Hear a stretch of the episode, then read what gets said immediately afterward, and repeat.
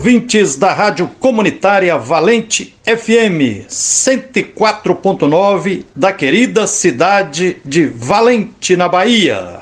Quem está falando aqui é Frei Gilvander Luiz Moreira, da Comissão Pastoral da Terra, do Centro Ecumênico de Estudos Bíblicos, CEBI, e das comunidades eclesiais de base de Minas Gerais. Falo direto de Belo Horizonte.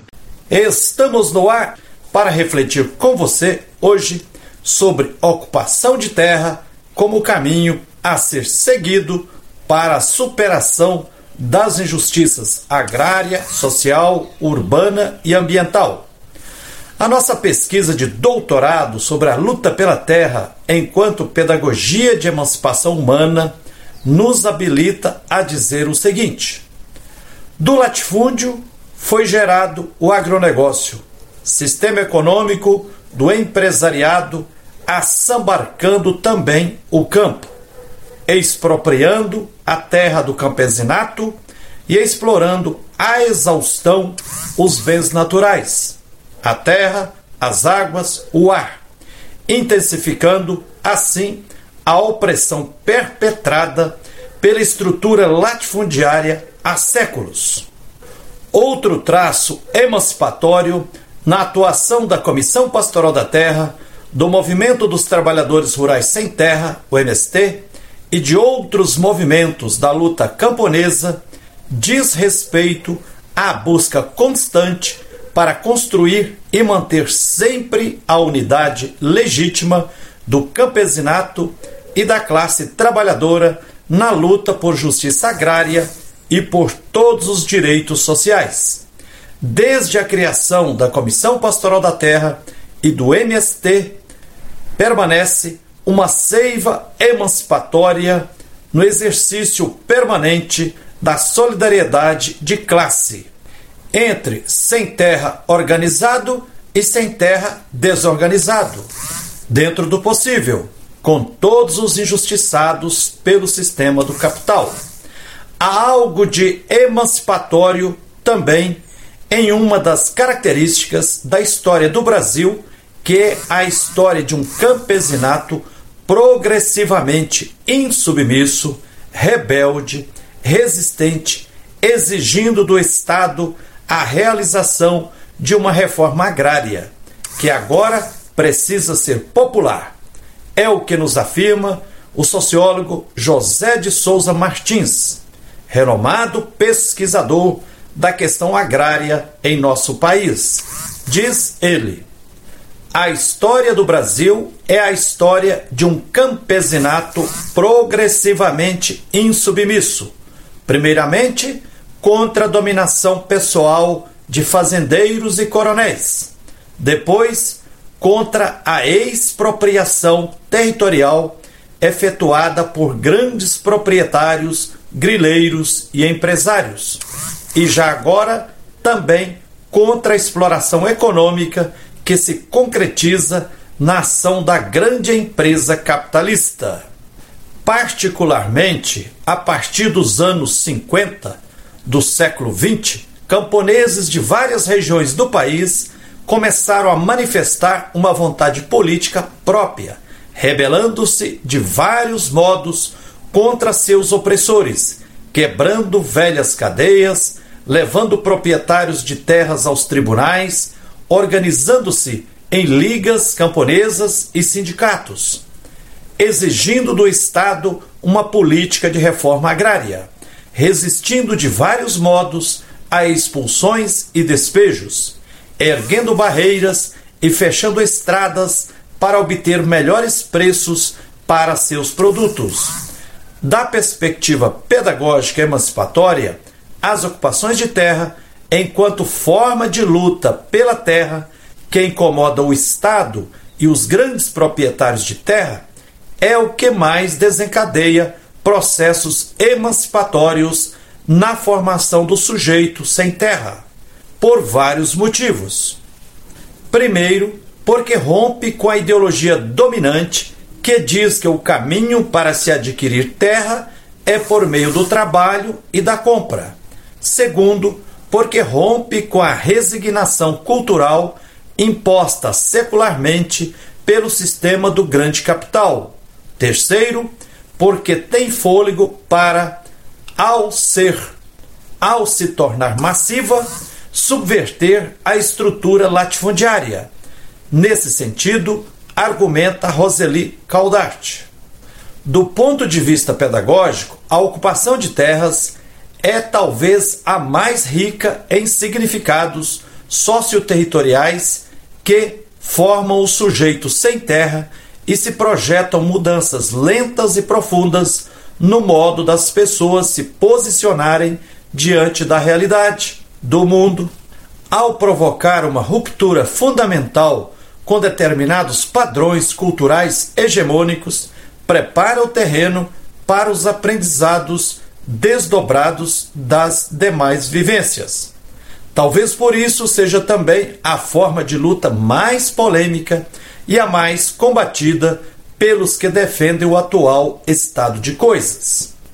A luta pela terra, tendo como matriz básica organizativa a ocupação de latifúndios que não cumprem a função social, pode ser pedagogia de emancipação humana, porque desencadeia diversas transformações nos seus sujeitos, no sentido de ser pessoa humana não opressora. Entre essas mudanças, a ocupação de terra efetiva na prática uma espécie de segundo batismo para as pessoas que dela participam. Se no batismo e ou ao fazer uma certidão de nascimento a pessoa recebe um nome, a partir da ocupação de terra, a pessoa passa a ter um segundo nome, sem terra, que muitas vezes ganha ascendência sobre o nome próprio recebido no batismo. Mais do que João, Maria ou Pedro, um ocupante de terra passa a ser reconhecido como sem terra. Assim, cada sem terra se torna um pouco a bandeira da luta pela terra, circulando na sociedade para alegria dos oprimidos e ódio dos capitalistas. Outra dimensão emancipatória está no fato de a luta pela terra ser feita de forma coletiva, o que rompe com o individualismo, disseminado no tecido social pela ideologia dominante para reproduzir constantemente as relações sociais do capital, pois quanto mais individualismo houver, mais alguns, mas detentores de poder econômico e político dominarão a maioria do povo, seja trabalhador na cidade ou camponês no campo. Uma ocupação de terra, se feita de forma individual, imediatamente é tratada como esbulho e turbação da posse e propriedade de outro.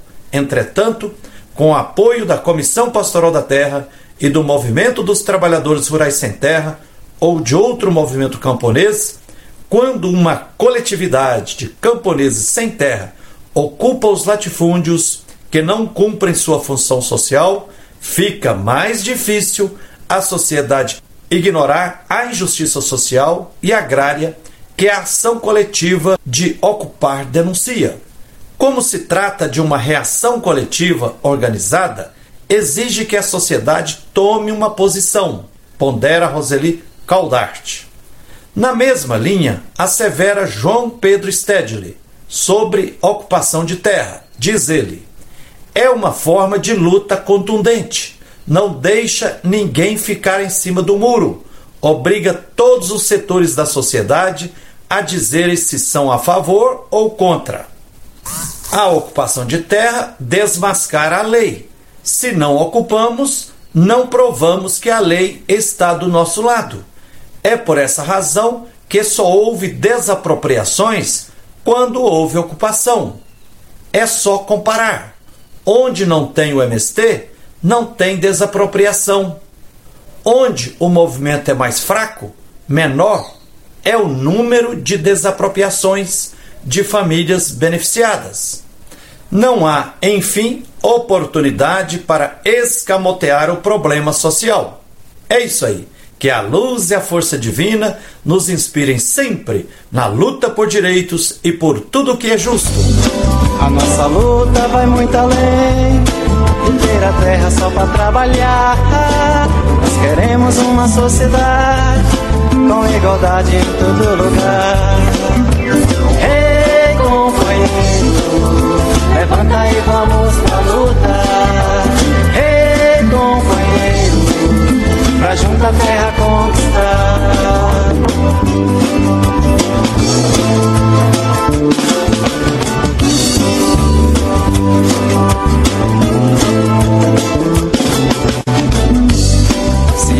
No sol do amanhã, sonhar a vida com novos valores, cortar espinhos da concentração e pela estrada replantar as flores. Ei, companheiro, levanta e vamos pra luta. Ei, companheiro, pra junto a terra conquistar. Ei, companheiro, levanta e vamos pra luta. Pra junto a terra conquistar.